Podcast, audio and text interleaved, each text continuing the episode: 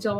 为什么断更了呢？啊，这个锅主要在我，因为啊，最近几周在准备一个 conference talk，没什么时间，所以播客就落下了几周。但之后还是争取回归每周到每两周更新一次。对，那我们今天就来谈一谈这个 conference talk。你你这准备了这三周的 conference talk 是什么主题的呢？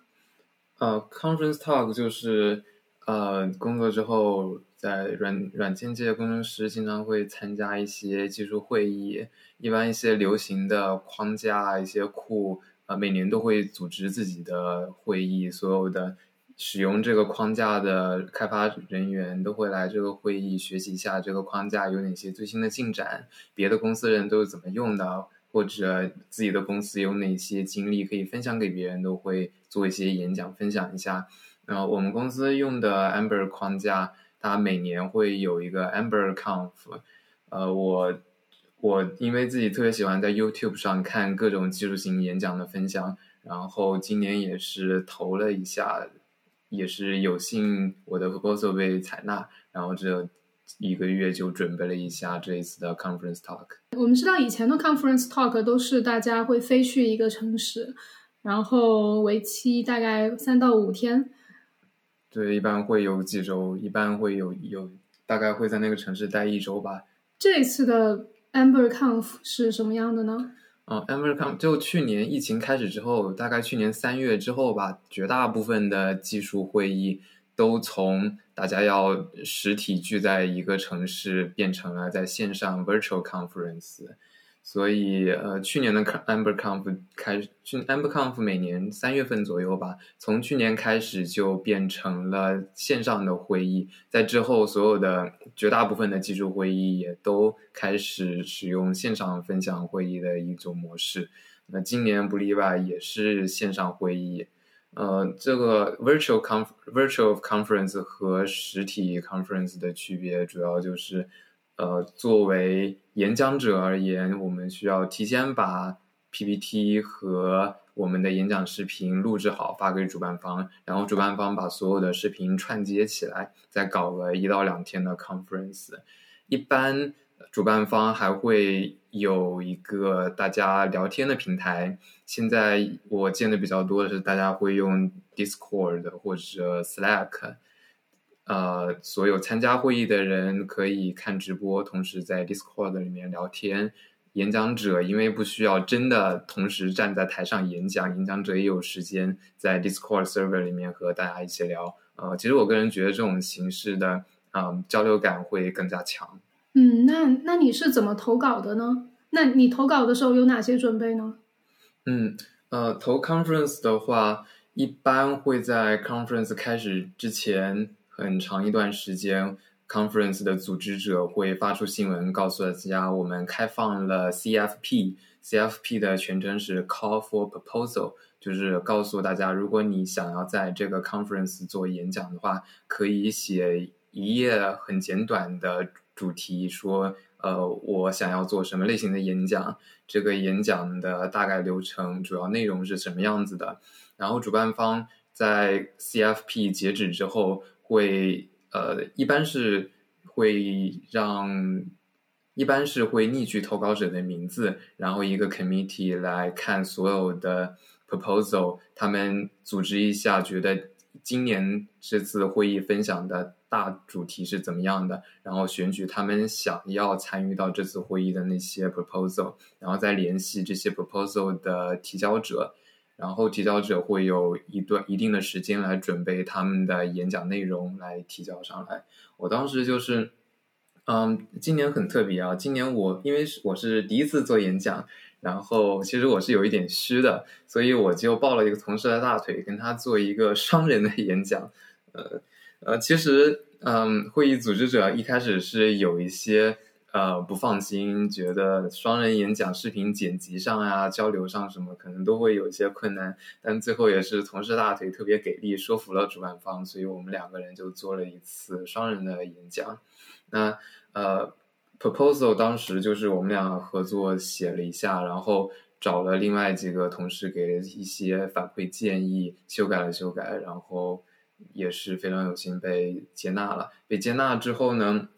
就进入到了准备阶段。AmberConf 是有一个社区里的一个领袖，他会和每一个 speaker，嗯。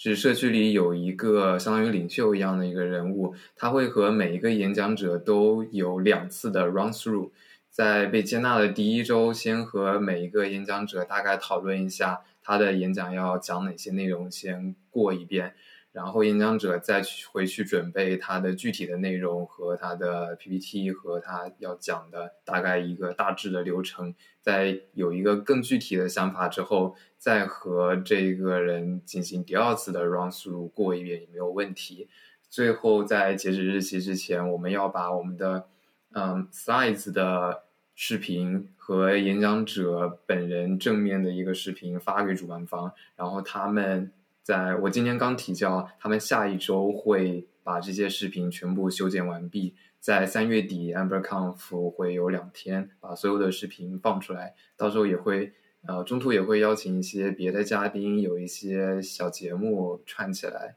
就是整个社区的人大家这两天聚在一起聊聊天，也是到时候应该是会是非常开心的一个节目。我们我我公司我工作的这个组有因为。有很多 Amber Core Team 的人，我们组在那一周基本上也是在会是一个放假状态，全程看 Amber Conf 的直播，大家就可能就免费休一天、休一周假。老板一般也是会说那一周就基本上不提供 on call 了。那现在远程参加 conference 和之前实际去参加有什么区别呢？我记得以前能够实际去去参加的时候。大家一般都会选一个非常有趣的城市，然后顺便还能够旅个游。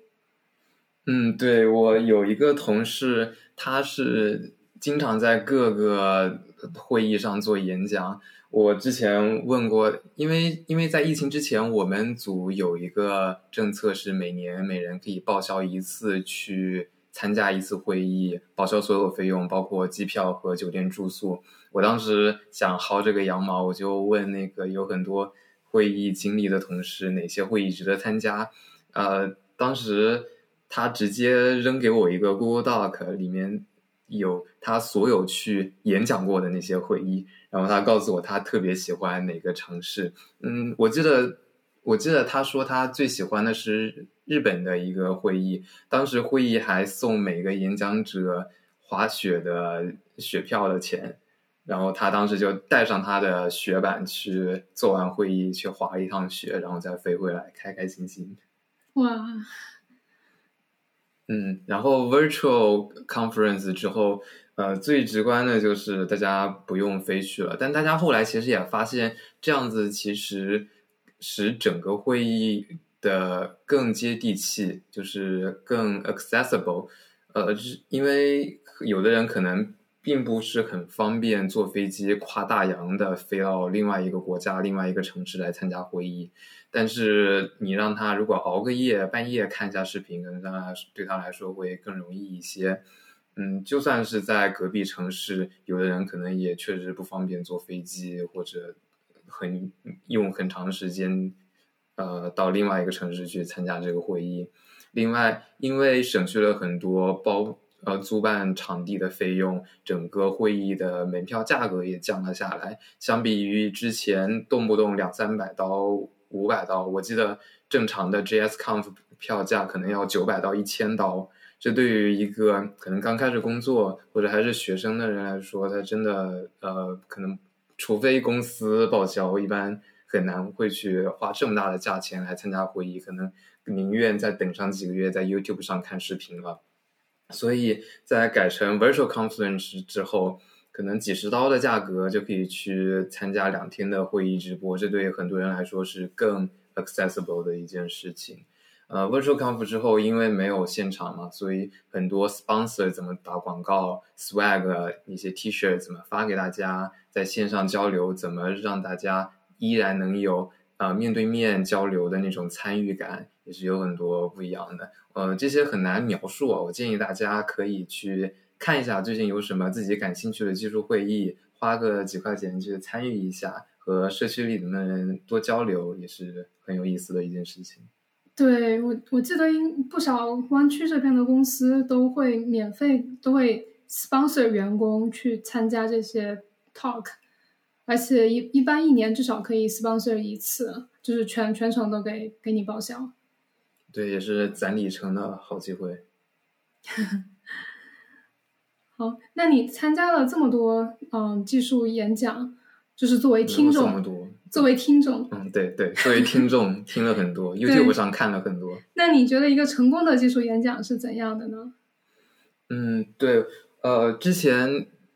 看这些技术型演讲的时候，就会隐隐的觉得有的讲的好，有的讲的不好。然后这次自己真的要来准备之后，也是学习了一波。啊，也问了一些有经验的同事，我最大的感触就是技术型演讲和在公司里做一个 tech talk，做一个呃报告类型的演讲的最大的区别是，你的听众是不一样的。你要去，呃，它更多是一种表演，你要能让之前对这个呃框架可能不感兴趣的人对它感兴趣，或者是之前对这个。新的一些功能并不了解的人去呃了解这个功能，愿意去尝试这个功能，所以你要用你的表演去能够把你的一个想法去 sell 给别人，所以在表演的过程中，你的表现力、你的感染力，你如果觉得你对你的想法很激动，你是不是能真的讲的很激动，让别人也觉得很激动？能够参与到其中，这是和在公司里面，呃，大家被迫去听一个 tech talk 很不一样的地方。嗯，那你是怎么练习的呢？这次？嗯，我我觉得其实作为参加 conference，作为演讲者参加 conference talk，特别是像我这种第一次参加的人，呃，在难度上是大大减小了。因为实体会议，你要站在台上面对场下几千个人，可能几百上千个人，特别大的一个会场，那个现场的压力是很大的。然后你 public speaking 公开演讲的技巧也是可能需要特别练习。你真的准备的很好，上台如果特别紧张，说话磕磕碰碰的话，效果也会是特别差。而且现场演讲讲完了，在你下台之前，可能有一些 Q 现场的 Q&A，这对你的考验也会更加的大。那作为 Conference Talk，因为所有的视频是提前录制好的，呃，就算有 Q&A 的话，到时候你是在聊天软件里面和别人打字交流，压力是小非常多。像我这次和同事两个人，我们大概录了啊，录了有四五次吧。然后在录制的四五次之外，我自己可能也。练习着说了大概三四次，所以最后录制的时候，其实是我表现的里面算是非常流畅的一次了。嗯，那这么看来，virtual 的 virtual conference 的质量可能会比实际的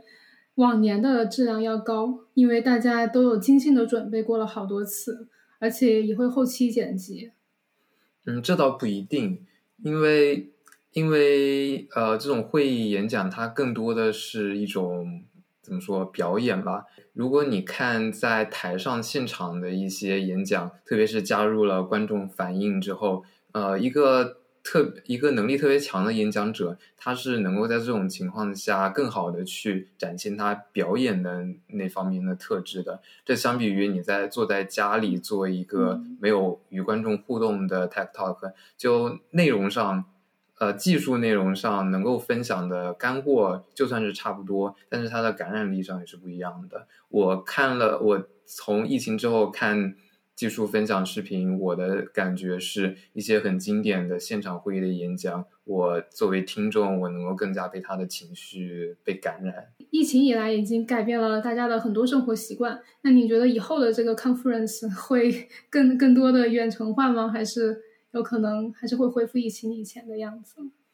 这个不知道啊。我觉得，嗯，不是大家啊，作为 speaker 习惯了这种，我传一个视频到线上就可以完成一次 conference talk，呃，可能会对之后有做出很多其他改变，甚至会不会有可能啊，一次 conference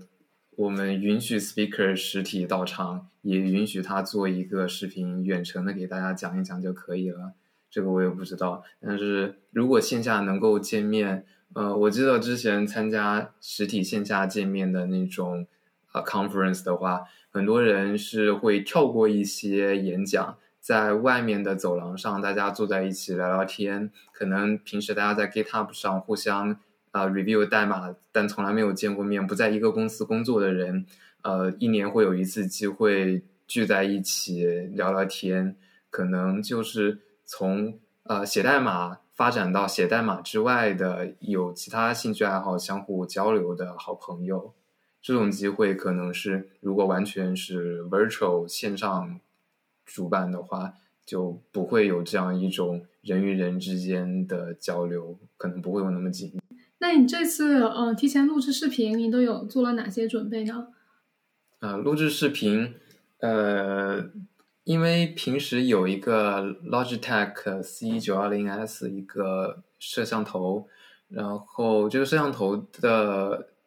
这个摄像头的清晰度其实还是蛮可以的。然后还有一个 Blue Yeti Nano，也是平时录播课和开会时候用的，录音效果我觉得也还蛮 OK 的。呃，其实我跟一些有一些非常 fancy 的整个录音棚设备的代码大牛同事们交流，呃，他们的想法大概是，呃，Logitech 这我的这一款摄像头和这一个话筒是性价比最高的一对组合了，再往上可能就需要单反或者更加专业级的摄像头。才可以有明显的能看得见的质的提高。然后我这次补的装备主要是补了两个灯光，嗯，是叫 Keylight Air。我买了一对这个灯，然后这个灯主要是因为因为我房间的顶上的那个灯它在我头的后面，所以那个灯打下来之后，从我的头上，我的脸其实还是黑的。所以我需要两个灯摆在我的面前，交叉灯打在我的脸上，这样子脸上会更亮一些，效果会更好。然后录制的时候，我同事看到我说，觉得我的灯光非常的棒。然后现在结束，我正在考虑退掉其中的一个，哎，可能平时开会一个就够了。嗯，还在考虑，另外一个给你肯定也可以。那除了 AmberConf，还有哪些有名的 conference 呢？呃，JavaScript 圈，因为 JavaScript 是世界上最流行的语言嘛，所以 JavaScript 社区有很多的 conference，像 JSConf 本身每年就有好几次，有美国的 JSConf，有澳大利亚的 JSConf，有欧洲的 JSConf，中国 JSConf 也举办过几届，然后下面的每个流行的框架也有自己的 conference，像 React 呀、Vue 啊、Angular 呀。Amber 都有自己的 conference，然后其他语言的话，C C P P conference 我也看过一些，Rails Conf 也是很有名的，呃，特别是呃之前有很多很经典的 O O P 相关的 talk，我印象也是特别的深。所以这些程序员开发大会都是会用来交流最前沿的技术发展。对。那一般大概会有几天呢？以及大概会有一一次 conference 会有多少个 talk 呀？呃，一次 conference 一般一般是两天，两天到三天，然后会有大半天的内容不间断，可能中间会有半个小时、一个小时的中场休息时间，两整天的视频内容，然后在会议结束之后。不一定，可能几周到一两个月会把视频在 YouTube 上放出来。好，那我们再来聊一聊另外一些公司内部常见的技术演讲。嗯，对，在公司内也是经常做公开的一些演讲，分享技术啊，或者分享自己做的一些项目。嗯，那我们就来一人讲几个公司内有哪些类型的技术分享吧。嗯，那我先来。嗯，在公司内部做的最多的可能是 design review 吧，就是要呃，就是在做一个项目之前，首先要写一下设计文档，然后要呃让所有的 stakeholder 来参加一个会议，在这个会议上，你要把你在这个会议之前，你就要先把你的设计文档呃 email 发给大家，让大家先提前读一遍，然后过个几天在这次会议上，嗯，你要 present 你的设计文档，你要说清楚你要解决的问题，然后你的大概的解决思路，然后有哪些 open question 可能会有更好的解决方案，但是你并不清楚，问一问。呃，来参加这个 meeting 的其他人他们的意见，然后有一些有没有一些其他的一些隐患你没有考虑到的？当所有的呃 reviewer 都觉得你的设计思路是可行的，这个项目可以开始做了，可以开始写代码了，他们会签字 sign off，这一次的 design review 就算是圆满结束。好，另一个公司内部非常常见的技术分享叫 Deep Dive。我们这个大组是这样的，就是当组里的人对其他的某一块技术感兴趣的时候，他们可以在一个呃 Google Sheet 上写上他们对什么感兴趣，然后有一个组织者，他就会 reach out 到那个组，然后问他们你们能不能来进行一次 Deep Dive，来深刻的讲一讲你们的这个项目。啊，所以是大家投票想学哪个部分的内容，然后就专门找做那个方面的人来给大家讲一讲。对，就这种 deep dive 一般会有非常详细的 PPT，嗯，以及会都会录下来，这样子在这个结束之后，嗯，你感兴趣也可以再去看一看这个别人的这个演讲啊，看一看这个系统是怎么做的，这样子就方便你以后在做这块项目相关项目的时候能够更快的 ramp up。嗯，所以是公司内一种知识沉淀的一种方式。对，技术分享、知识沉淀。与 Deep Dive 比较相似的是一个叫 Brown Bag。这个起源，这个 Brown Bag 的起源于是你带着你的午餐袋是一个棕色的袋子，所以一般起源于你带着午餐袋来参加这个技术分享。啊，所以大家边吃东西边讲。对，所以就没有那么正式。那时间也会更短一些吗？嗯，根据我的经验，一般也就是半个小时到一个小时的样子，就不会有那么 technical 的涉及到一些技术细节。因为 deep dive 里面一般都会有图啊，有甚至有时候会有一些代码。但这个 brown bag 的时候就更加呃没有那么正式，大家有点这种聊天的形式来告诉你这个这块的项目。还有很常见是有 meet up Meet up。有公司内 Meetup Tech Talk，就是说，嗯，会有一批人对某一个方向感兴趣，他们可能每个月每个 quarter 会这一批人聚在一起，大家轮流分享一下自己在相关方面的一些经验和技术分享。这个可以是公司内部的，也可以是各个公司之间相互搞的。呃，之前 COVID 之前的话。在 LinkedIn 每个 quarter 都会参加一些 performance，就是我们隔壁大组他们的一些呃举办的 meetup，或有其他公司对所有对 performance 感兴趣的别的公司人也会来分享他们最近的一些技术上的一些进步。嗯，我们之前也还去过 Netflix headquarter 去跑了很远啊，当时他们还报销 Lyft 的车费。去 Netflix 的楼里面参加他们技术分享，呃，一般这种 Meetup 公司也会，呃，公司也会有经费给大家买一些免费的披萨啊、酒水、饮料啊，大家一边吃东西一边聊聊天。就 Meetup 是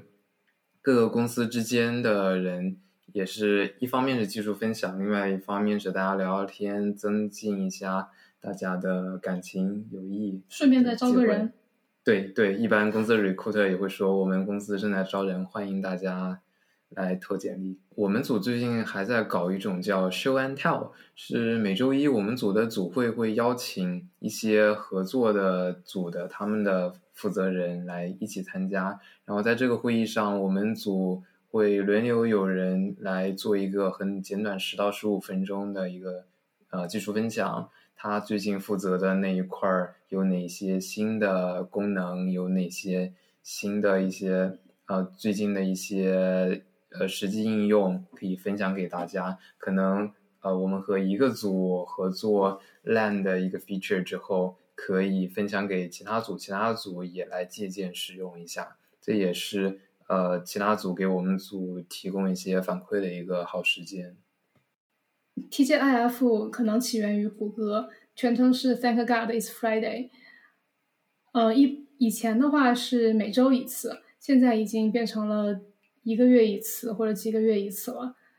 嗯，在这个会议上是由公司的 CEO 来给大家讲一讲这公司最近发生了一些什么，以及还有公以及公司最近有哪些突破性的一些项目。一般会有可能五到十个项目的 lead 上台来给大家嗯讲一讲，所以这个是可以算作是是一个公司全公司内部的技术分享或者项目分享。